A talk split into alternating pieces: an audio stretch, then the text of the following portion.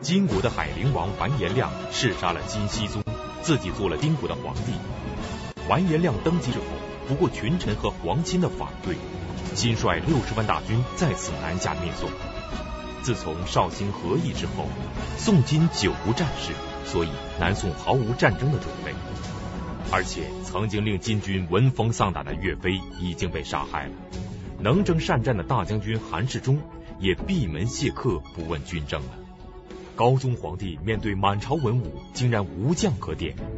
金军在几乎毫无抵抗的情况下，顺利打到长江边上。此时江对岸的宋军只有一万多残兵败将。在这个危急的时刻，是什么人用了一种什么秘密武器打退了完颜亮的进攻呢？而这一次宋金战争，又是在一种怎样特殊的情况下结束的呢？请继续收看北京市海淀教师进修学校高级教师袁腾飞讲述《两宋风云》第二十九集《宋金再战》。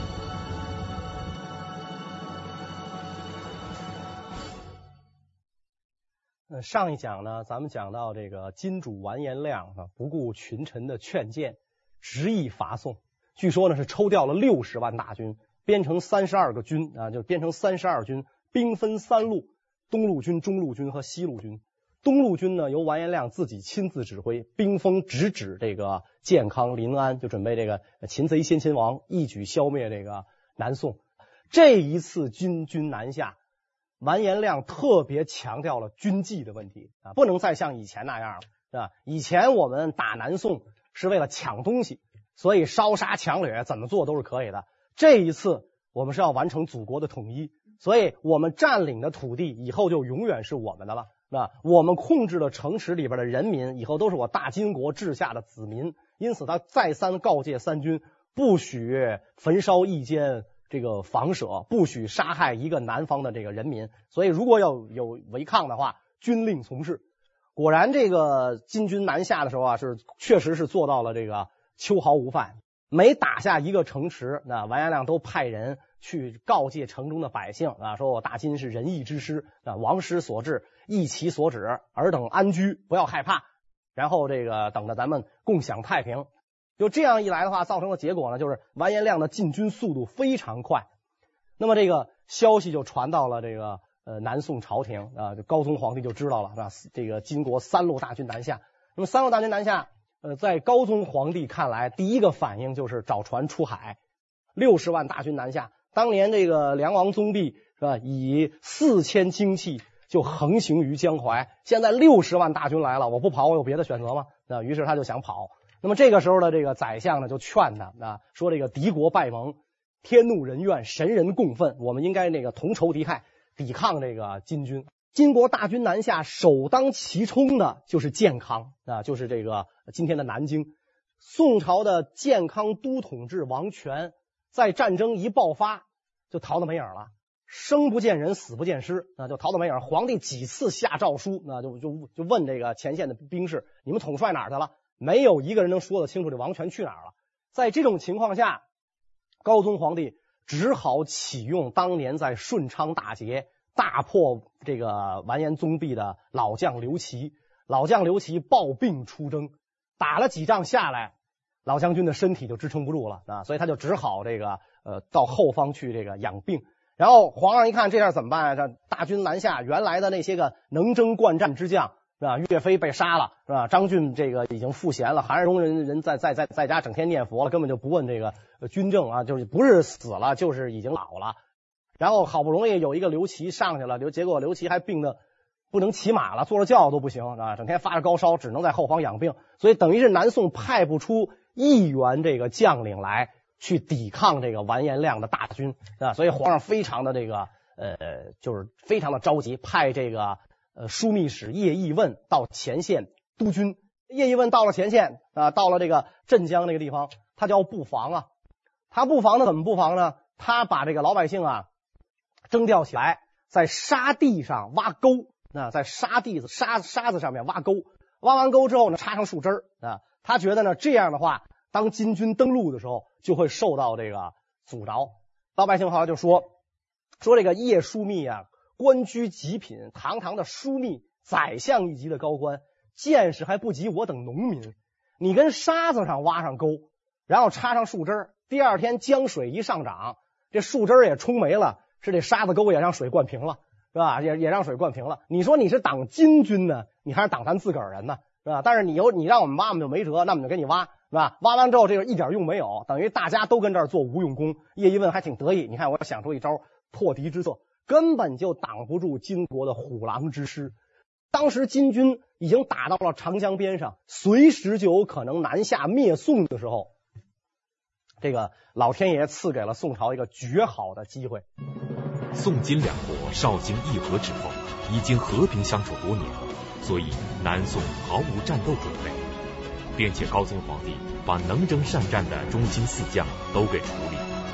现在面对来势汹汹的金国大军，满朝文武竟是无将可点。那么此时发生了一件什么事情，使南宋避免了一场灭顶之灾呢？金国的皇帝发布诏书，这个诏书送到了前线啊，讨伐逆贼完颜亮。哎，很奇怪，完颜亮不就是金国皇帝吗？怎么又来一个金国皇帝发布诏书讨伐完颜亮呢？这个金国皇帝不是完颜亮，是金国的第五代皇帝。后来在这个中国历史上，在北方民族的建立的政权历史上，号称小尧舜的金世宗完颜雍。完颜亮上台之后，大杀宗室。完颜雍呢，他也是太祖皇帝的孙子。侥幸未死啊！当时呢，他是做这个呃西京留守，就今天这个山西啊大同这个地方做留守，因为他不在朝中嘛，所以这个皇上要杀他呢，还得跑老远去去找人去杀他，所以呢，他侥幸未死。那么当时这个完颜雍的夫人呢，就跟完颜雍讲说，把咱家的这珍宝玉器，把咱家所有的就传国的这些个宝物，你献给完颜亮，你让完颜亮呢踏实啊，让完颜亮心安啊，他会觉得呢你没有反意。啊，所以完颜雍就就好吧，那就照着这个做吧，就把这个呃家里的很多珍宝玉器，好多都是灭辽的时候从辽国这个宫室里抄出来的，靖康之变的从宋朝宫室里抄出来这些珍宝，献给了完颜亮。没想到这个完颜亮啊，听说完颜雍的妻子乌林达氏是金国第一美女，完颜亮拿到这些珍宝之后，那这个本性就又发作了。那他说行，这些东西我收下了，捎带手把你夫人给我送来吧，是吧？完颜雍奉诏接到诏书，夫妻俩抱头痛哭，不敢说不去，是吧？如果不去，就会给完颜雍带来杀身之祸；但是去，明显就是羊入虎口，这有去无回了。所以这个呃，当时呢，这个乌林达氏就为了安慰自己的丈夫，是吧？说我要不去的话呢，呃，咱咱们一家子就全完了。我要去呢，牺牲我一个啊，咱们一家还能保存啊。然后这个乌林达士就跟着使者就启程了。使者也明白这个乌林达士这一去的下场会是怎么样，所以一路之上对他严加看管，生怕他自尽啊，对他严加看管。这样的话呢，这个队伍从西京出发，就奔中都，就是咱们今天这个北京而来啊。离中都还有七十里的时候，眼看这个国都在望了啊，这个押送任务已经完成了啊，那么这个看守呢就松懈了下来。结果这看守一松懈。乌林达氏就利用这个机会投环自尽，在树林里上吊啊，上吊就死了。所以他这一死，这事儿一下完颜亮就急了。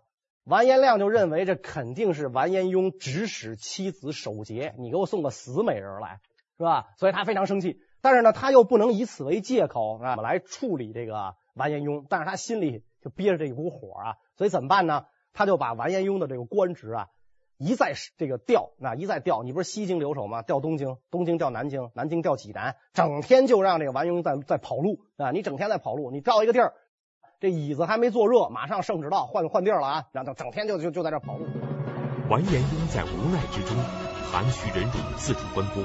而此时，完颜亮率大军南下攻宋，因兵源不足，在北方强行大量征兵。东北的契丹人不愿南下送死。于是起兵造反。那么完颜亮是如何利用这个机会来杀害完颜雍的呢？东北这一反，完颜亮就要就要镇压嘛。啊，完颜亮镇压，镇压靠谁镇压呢？哎，完颜亮想起来了，让完颜雍去镇压。干嘛让他去呢？完颜雍跟我不是一条心，我对他很不放心，所以让他跟这个契丹的这些个反贼们拼个两败俱伤，是吧？是打死了敌人就平外患，是打死了杂牌就平内乱，死了谁都行，啊，所以最好是你们俩都死，要能一块死是更好的，啊。但是呢，他让这个完颜雍去镇压，光给了他个东京留守的空头衔，那就是今天的这个辽阳嘛，那个地方东京留守，一兵一卒都没给他派。完颜雍带着四百多个家人。就到东京就上任了，而且呢，这个完颜亮还派自己的两个亲信监督这个呃完颜雍。完颜雍一到东京辽阳，就这个这些个叛民们就给他献了一份大礼，十几万人包围了辽阳，他就四百多个家人是吧，全都没有武装，几乎赤手空拳，所以这个呃完颜雍就到了这个这个辽阳的这个。军火仓库里啊，就翻就找，那有没有什么东西给我留下来啊？我没有武器，我怎么抵抗？哎，一看有那么十几副锈迹斑斑的盔甲啊，行，就把这个拿来，咱擦吧擦吧，反正也比没有强。穿上，我先上城吓唬吓唬人。然后他的谋士就跟他讲，咱们啊多张点这个旗帜啊，咱咱多张点旗帜，每个每个这个城上啊，都都每个城垛子上都插一面旗。因为他古代，比如说他一他这个部队啊是按什么编制是吧？一一一个编制，他可能有有一面旗来代表，咱多扎点，让人一看好像这城里边密密麻麻的全是军队，实际上城上根本没人。然后对外号称说这个主上呢给东京辽阳派来了十万大军。这个叛民呢可能也是这种呃文化素质也不是很高，然后谋略也不怎么懂，一下就被这完颜雍的空城计给吓坏了，是吧？城里边有十万大军。是吧？官军装备精良不精良？最起码训练有素啊！咱们不是因为走投无路了，是吧？然后这个这个呃，这个斩木为旗，揭揭竿为旗，斩木为兵，咱是这样起来的，所以我就怕不是官军的对手，因此这个叛军还果然就退去了，就撤了辽阳之围，就让这个呃完颜雍的空城计给吓跑了。但是你这招可一可二不能三啊，可能二都够呛。是吧？人家要知道你是这个城里没有一兵一卒的话，说不定的话杀个回马枪回来。所以完颜雍很着急，是吧？这个主上把我派到这儿，就是让我送死啊，啊，还弄俩人监视我，而且这两个人呢，还这个上奏章弹劾完颜雍，说完颜雍私造盔甲武器，就是说他要谋反啊，他要谋反。这个因为这个那个时候交通落后嘛，是吧？这个几百里快马把这个。呃，奏报如果送到这个前线，当时需要时间的。然后这俩亲信呢，就在家商量啊，说你看这个完颜雍要造反啊，圣上让咱们看着他，说咱们干脆啊先斩后奏，咱把他宰了得了。然后呢，咱报告给皇上，这就奇功一件，咱别等着皇上的这个圣旨到，咱咱先先斩后奏。没想到俩人跟这谈话的时候啊，那个厨子就是你家里服务的这个佣人吧，啊，是是就上菜的这个服务员，很同情这个完颜雍。不动声色的啊，伺候完两位主子就跑去就告密去了，就告诉完颜雍说，那个主上派来这这俩人想把你杀掉，怎么着？前因后果一说，完颜雍就仰天长叹啊，说我一介忠臣呐，是吧？我只是想为国家做一点事儿，怎么这么难呢？我找谁商量啊？就把他舅舅给叫来了啊，完颜雍就把自己舅舅叫来说，你看这情况，我跟你说了是怎么回事？你看现在目前面临这种情况，我应该怎么办？他舅舅一拍大腿说：“这个时候还能怎么办啊？先下手为强，后下手遭殃吧，是吧？咱干脆就把这两个人杀了，索性咱就反了得了。那尤其这个东北地区，太祖太宗兴亡之地，是吧？这是旧这个这个祖宗发祥的故地，你也是太祖的子孙啊。他完颜亮也是太祖的子孙，他能当皇上，凭什么你不能当？所以完颜雍一想也是一不做二不休，就把这俩人骗进府来。”啊，骗进府来，然后这两个人就就就得意洋洋的来了，就准备捉拿这个呃完颜雍。结果呢，一进来就被捆了。捆了之后，这俩挺横啊，说完颜雍，我知道你想造反，你想造反，你也得衡量衡量你的实力。你手下有兵吗？一指完颜雍身边站的这些个他这些家人，你就指着这些人，你造反是吧？你太自不量力了。说你赶紧把我放了，放了之后我我奏明主上可以饶你不死。正在这个时候，说城外来了一支军队。完颜雍被逼之下只得造反，但金国的军队全部在完颜亮的掌控之中。完颜雍身边只有几百个老弱病残的家人，如果完颜亮派兵来围剿，就只有死路一条。此时忽闻城外来了一支军队，这会不会就是完颜亮接到密报派来绞杀完颜雍的军队呢？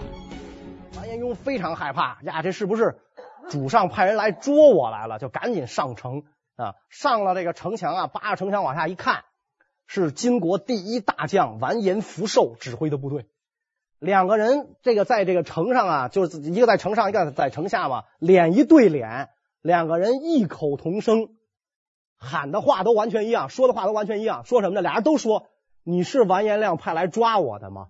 是吧？俩人都担心这个，说：“你是完颜亮派来抓我的吗？”后来俩人哦闹误会了，原来不是，是吧？原来不是，这个完颜福寿不是来抓完颜雍的，是从前线逃回来的。他不想到这个南方去送死，啊，我南辕北辙了，我往北跑，哎，就跑到辽阳来了。跑到辽阳，没想到碰到完颜雍，没想到完颜雍也是受完颜亮迫害，俩人一拍即合。那所以这个完颜福寿就说：“当今主上残暴不仁，他地位来的不正，是吧？大王您也是太祖子孙，您应该早正大位。”是吧？所以这样一来的话，完颜雍就在这个东京辽阳城宣政殿继皇帝位，这就是金朝的第五代皇帝金世宗。世宗继位之后，就宣布罢黜这个废黜了完颜亮，把他降为海陵郡王。这个时候的完颜亮还不知道啊，他并不知道自己已经成了成了郡王了，是吧？还在前线过皇帝瘾呢，指挥着几十万大军还正在这个南下，而且南下还很顺利。然后有这个开小差的军士。啊，就消息就过来了，就不断就有人跟他讲啊，说已经有新天子在辽阳继位了，您现在已经不是皇帝了。消息就传过来了，这个消息一传过来，完颜亮就慌了啊，说怎么怎么怎么会有这种事儿？怎么后悔啊？我怎么没把完颜雍这小子给杀了呢？你看我我这百密一疏，怎么会出现这种事儿呢？所以完颜亮就下令封锁消息，不能让前线的兵士知道这一点，因为毕竟金国的大军、金国的主力在我手里，完颜雍他手下没人。啊，所以他当皇帝也没什么了不起的，他那光杆司令，所以我要封锁这个消息。你看完颜雍做了皇帝吧，他都不敢进中都，他只敢在辽阳待着，就证明他怕我。完颜雍确实怕完颜亮领着部队杀回来，是吧？金国的主力部队在他手里，他要杀回来我就完了，是吧？完颜亮也确实当时想杀回去，结果他手下的一个大臣给他出主意。说，陛下亲师深入异境，无功而还。若众散于前，敌乘于后，非万全计。若留兵渡江，车驾北还，诸将亦将解体。今燕北诸军进辽阳者，恐有异志，宜先发兵渡江，敛州焚之，绝其归望，然后陛下北还。南北皆指日而定矣。咱们是前有敌国，后有叛乱。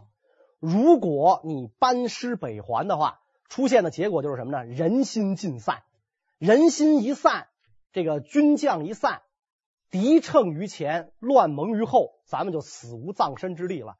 所以你现在应该做的事就是什么？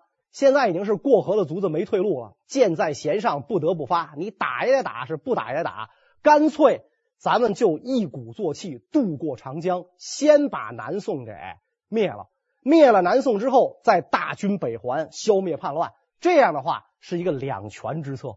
完颜亮一听有道理，而下令大军南下啊，明天啊咱们就要过江，一举消灭这个呃宋朝。然后他就问自己手下的一个。大将，那这这个这个也是一员老将啊。问这个大老将说：“呃，明天轻舟渡江，你有把握没有？”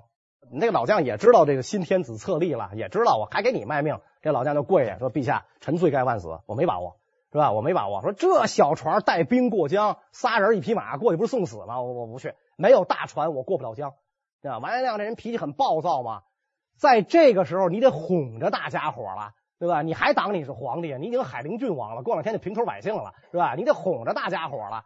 结果王亮跳下来，拿鞭子就抽这个老将，说：“当年你跟梁王宗弼过江的时候，有大船吗？你不也过来了吗？啊？你现在什么意思？你瞧不起我吗？这就是你分明眼睛里没我嘛，是吧？你当年跟梁王过江，那就不要大船，梁王让你过你就过，你你什么也不敢说。你现在你跟你跟我这儿，你告诉说没大船你不过江就打他。明天你第一个过江啊，告诉他，告诉这个老将说你明天第一个过江，是吧？就让你过。”这老将回去之后，哎，就告诉干上告诉将士们，明天啊，皇上让咱过江，就是送死啊！你们想活命吗？三军将士谁不想活命啊？对吧？想活命，想那怎么办？散了吧！哗一下，这个部队没了。第二天，王延亮找啊，昨天那个那大将军呢让他过江，说大将军营帐中空无一人，全跑了。王延亮急了，好，这样是吧？我下下命令啊，从今天开始，士兵逃亡杀队长，队长逃亡杀千夫长，千夫长逃亡杀万夫长，万夫长逃亡杀总管，是吧？下一步要总管逃亡呢？是吧？这我自杀了算了，是吧？你你就不不想这个？你这等于就是采取了连坐法嘛？哦，班长跑了，杀排长；排长跑了，杀连长。你哪有这道理啊？是吧？这兵就没法带了，所以人心惶惶，是吧？主上实在是有点，这怎么说？就是要按今天的这个这个这个心理学讲，就是妄想型精神分裂症了。他已经是是吧？没没没没法要了，这个人没法要了啊！他就是完，战争是有自己的规律的，你完全不按战争规律，你拍脑门子，你想怎么着怎么着，是吧？你不拿士卒当人了，这还成？所以这个这个当时这个这个金军呢就士气低落，人人有离散之心。但是呢，完颜亮知道一点，他知道一点什么呢？我军士气低落，宋军的士气比我军还低落，对吧？就是就是我我虽弱，制彼则有余。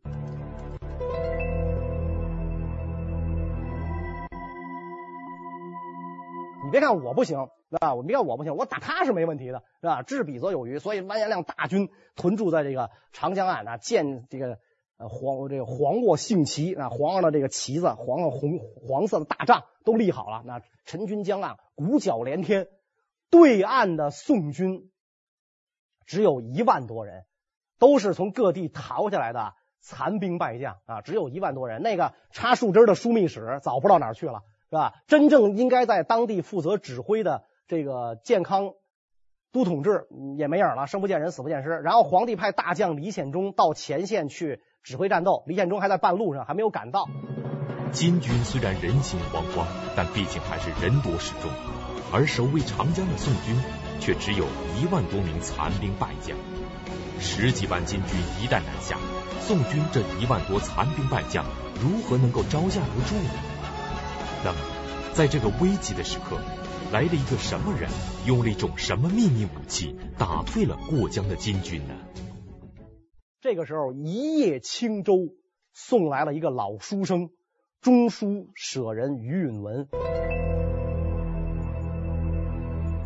中书舍人就相当于我们今天这种国务院办公厅是吧？什么这个这个中中央办公厅，就是相当于这样的这种嗯秘书啊，或者或者类似于这样的官职。于允文这个人也不一般，你别看他进士出身。啊，天子近臣，但是他不是怎么说，也能文能武啊。当年高宗皇帝派他出使金国，出使金国嘛，见了金国皇帝，然后国宴，双方就是联欢会。联欢会的时候呢，这个金国人啊就把弓箭递给于允文啊，哎，宋朝的使臣给我们露一手。他知道这个宋史是文官，知道这个宋朝这个文人啊，就是这种手无缚鸡之力啊，是吧，来，你给我露一手，就重新想看他洋相，让他现眼。你能把这弓拉开就不错了。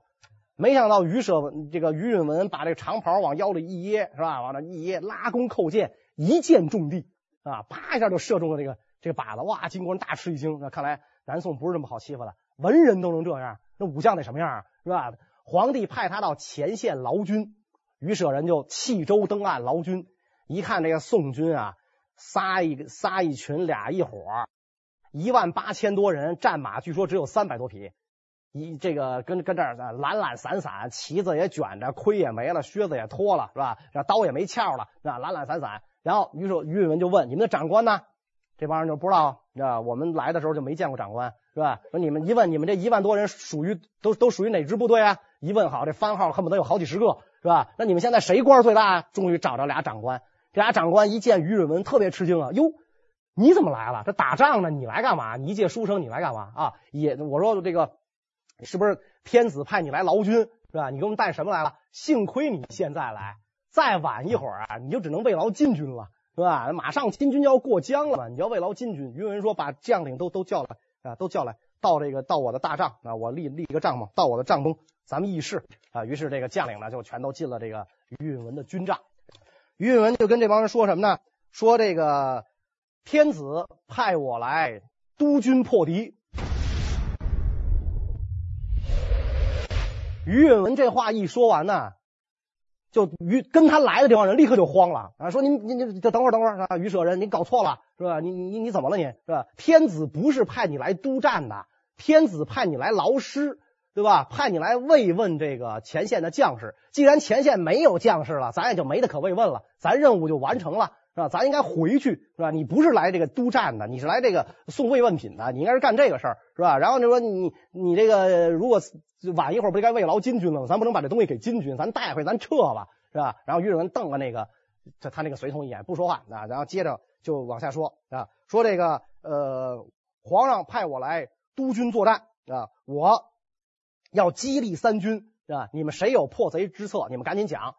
然后两个这个。呃，武将就战战兢兢的就问他啊，说您真的是天子派来督战的？他说是啊，我是打先锋的啊，马上李显忠将军就要到，是吧？这帮人一听，哟，李显忠将军就是名将啊，他要到，行，就心就安了啊。然后这个于允文就激励将士，朝廷养汝辈三十余年啊，你们三十多年世受国恩，养兵千日，用在一时，现在金贼就在长江对岸，是吧？你们敢不敢为国一战？这帮人说没问题，我们绝对可以为国一战。就为人没没人领着我们啊，是吧？你看我们这一万多人，好好几十支部队的番号，没人领着我们啊，没有头啊，是吧？鸟无头不飞啊，是吧？蛇无头不行嘛，没有头怎么办？于是说头来了，就是我，是吧？就就我，我你们就看着我吧，是吧？然后你们愿意不愿意为我为我一战啊？这帮人都说愿意为于舍人一战。那好吧，明天就开战，是吧？于允文的船里带着秘密武器呢，啊，没问题，明天开战，跟跟金贼决一死战。然后这些这些个将士们就全都组织起来了，那不就是反正。呃，有官就听官了，没没官就听岁数最大的，就就给就给集集集合在一起，那集合在一起排兵布阵，是吧？一万八千人分为五队，每队三千六百，轮番出战。宋朝就擅长这么打仗，是吧？驾驶轻舟在这个呃这江面上啊轮番出战。然后这个完颜亮就在这个海边，在这个江边也是布阵呢。那这个金军十万大军就进了长江了，就准备南下。一看。不是说宋朝的兵都逃光了吗？啊，怎么还有三千多人应战呢？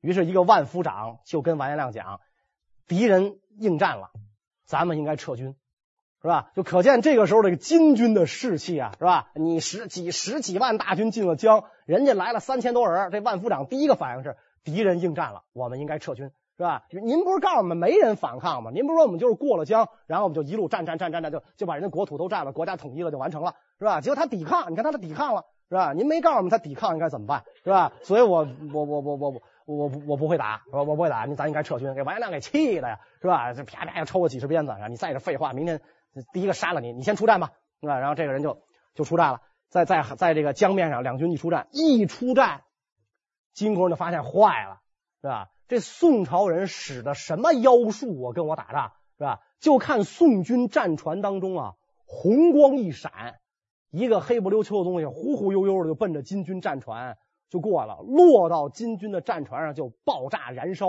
然后就石灰啊，就呛人呐，是吧？石灰就就就是这弄弄弄的这个金军那个将士睁不开眼，这就是于允文带来的秘密武器。于允文本是高宗皇帝派来前线劳军。他之所以敢于自改使命，声称是来前线督军破敌，当然是有备而来。而于允文所带来的秘密武器，就是最有力的破敌法宝。那么，这个秘密武器究竟是什么东西呢？仅仅依靠这个秘密武器，是否能够彻底打败金军呢？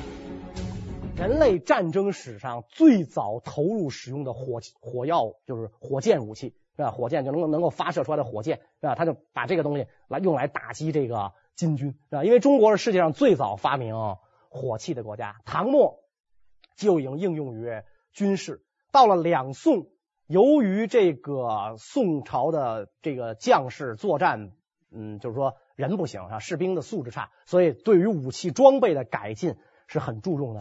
中国武学最发达的时候就是宋朝。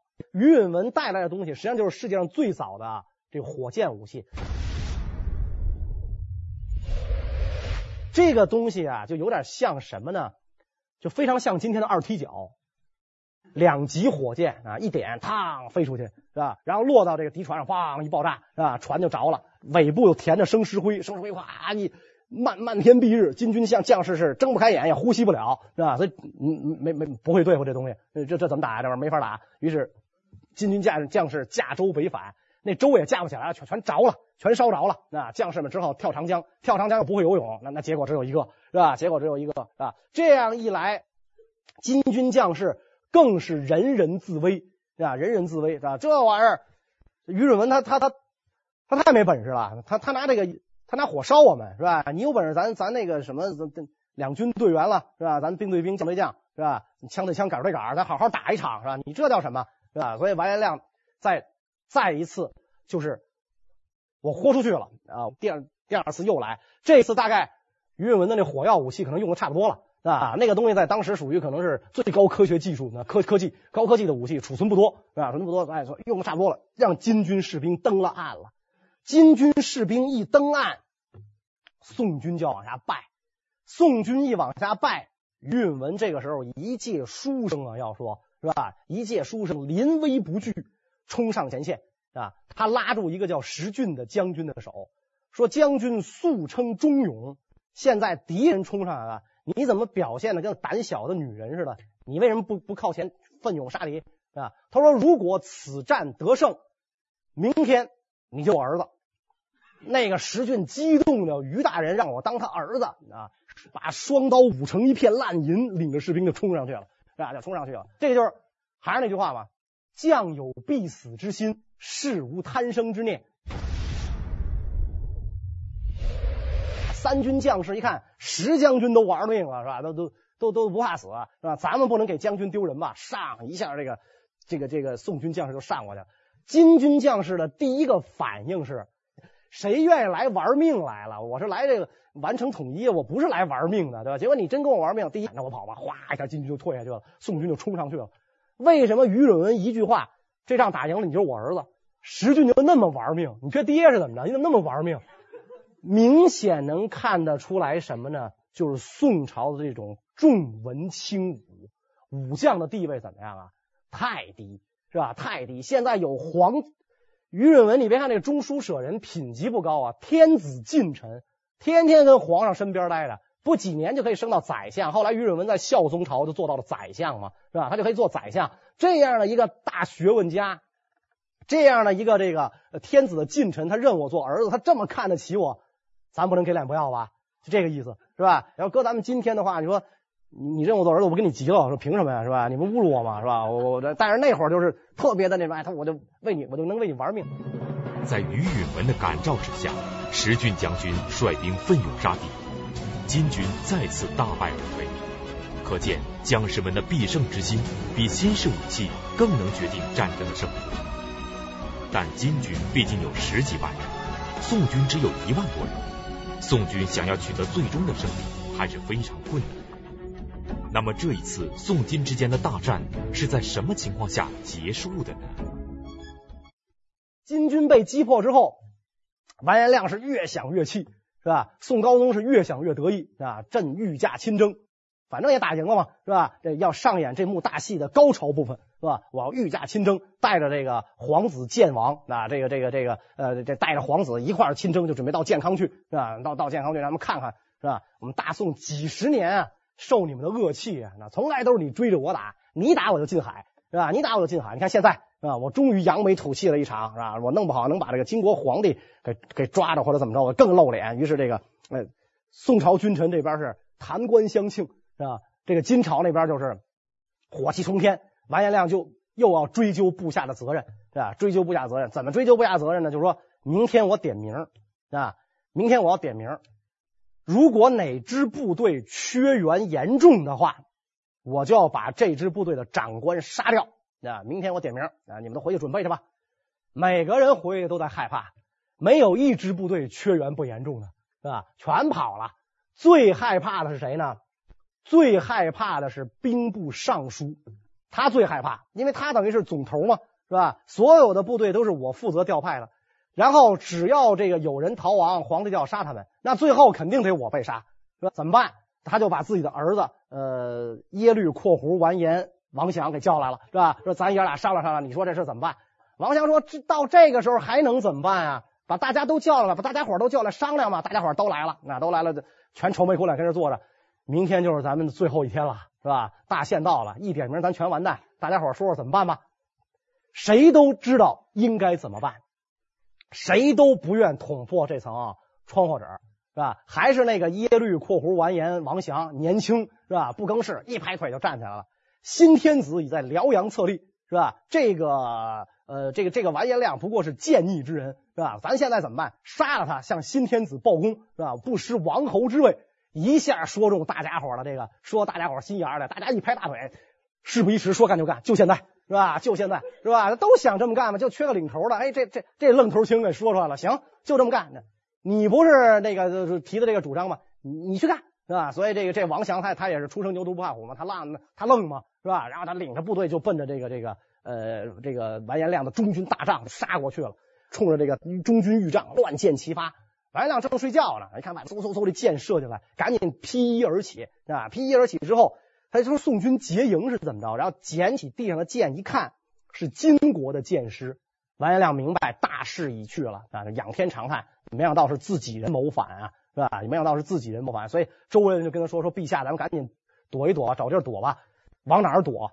自个儿人反了，是吧？这个完颜雍当皇上了，往南投奔宋朝。”是吧？这我这等于是甲级战犯呀，我往南去是吧？这事儿哪能干啊？是吧？得我不闭目待死了。但是他他不白给，他拔出刀抵抗了几下，结果这时候这个箭是越射越越越越射越近，一箭当胸啊！啪一箭正中这个完颜亮胸口，一箭当胸，完颜亮倒下去了。完了倒下之后，冲进来的这个这个叛将，你看他倒下去，抬手就是一刀，一刀还没砍死是吧？几个人蹲下用弓弦就把这皇上给活活的给勒死了。那勒死了之后。然后这个金军马上就这个就是说，哎，皇上死了，向新天子报功，向这个世宗皇帝完颜雍报功，说这个完颜亮已经被杀死了啊，这个我们准备撤军。然后金军呢就开始有条不紊的开始撤军，是吧？这个金军一撤，这场战大战就宣告是结束了啊。后来呢是宋高宗跟金世宗开始这个讲和啊，开始谈判。这一讲和一谈判，呃，形势呢对宋朝。有利了一点儿啊，有利在哪儿呢？就是说赔款减少了，原来是银绢各二十五万，减到了银绢各二十万。原来宋朝要对金称臣，现在只称侄儿就可以了，是吧？哎，就哎，我我我是我是我是侄儿，是吧？你是我叔，是吧？你是我叔。当然后来这个又打仗又又又败了，这个金金朝皇帝就变成变成宋朝皇帝大爷了，这是这是后话，是吧？可是这个大战结束之后，宋高宗却萌生了退意。皇上不想干，不想干了，禅位给了自己的儿子，这是为什么呢？我们下一讲再讲。谢谢大家。